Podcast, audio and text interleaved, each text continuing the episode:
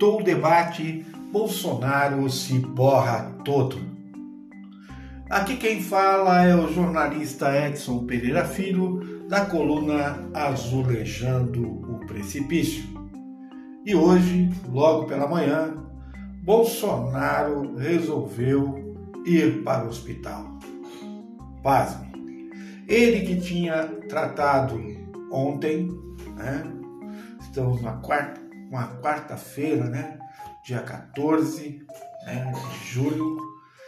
É, ontem, dia 13, ele tinha acertado em conversar com Fux, do Supremo Tribunal Federal, do STF, e com Pacheco, do Senado, e Lira. Talvez Lira também participasse. E acertou que conversaria com todos hoje, né? Uma conversa para selar uma trégua, né? Aos ataques que, que partiram sempre dele, Bolsonaro, né? contra os poderes da República, contra o STF e contra o Congresso, especialmente na pessoa uh, de Omar Aziz, né, de Renan Calheiros, uh, de Randolph, né, uh, que são os homens do Senado que estão à frente da CPI da Covid.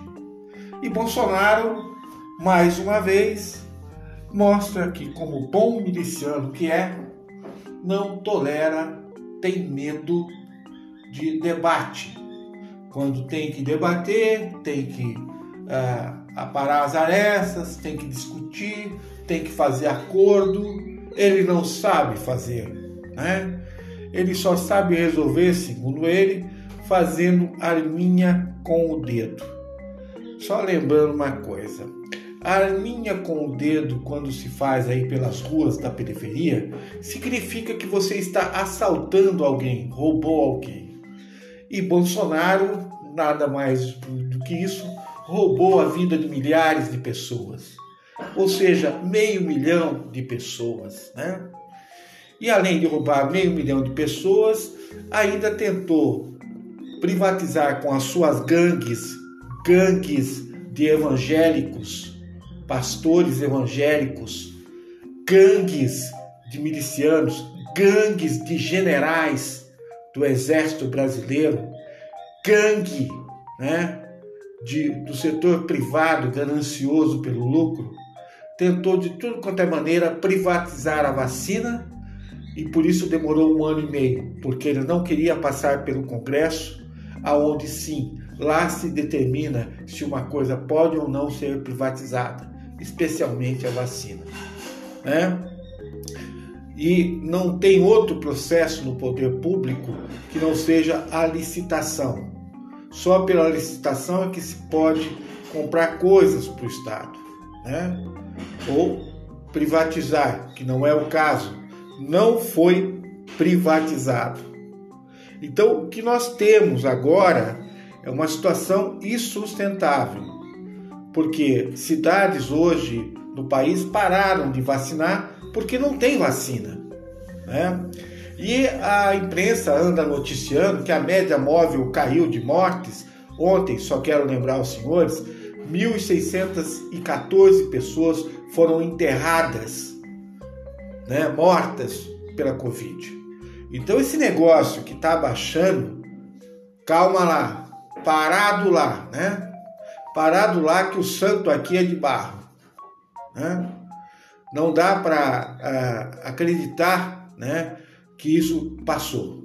Nós estamos com 13% da população que tomou uma ou duas vacinas de, definitivas. Estou falando, por exemplo, da Janssen. A Janssen você só toma uma vacina. Né?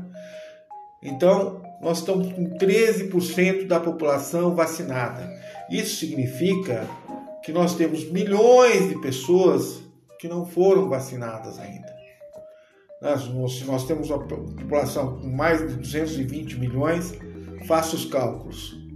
Está muito longe ainda a nossa imunização.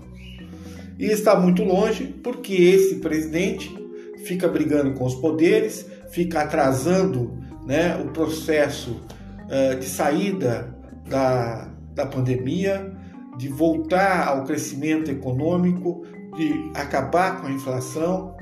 Ele torna as nossas vidas mais caras, mais miseráveis e mais, cheia, mais, mais cheias de, de vagas desocupadas, né? ou seja, nós estamos desempregados, uma grande parte. Então, Bolsonaro, é, lá no, meu, no interior, né, para muito, Bolsonaro é um cagão, né? é um, tem medo, né?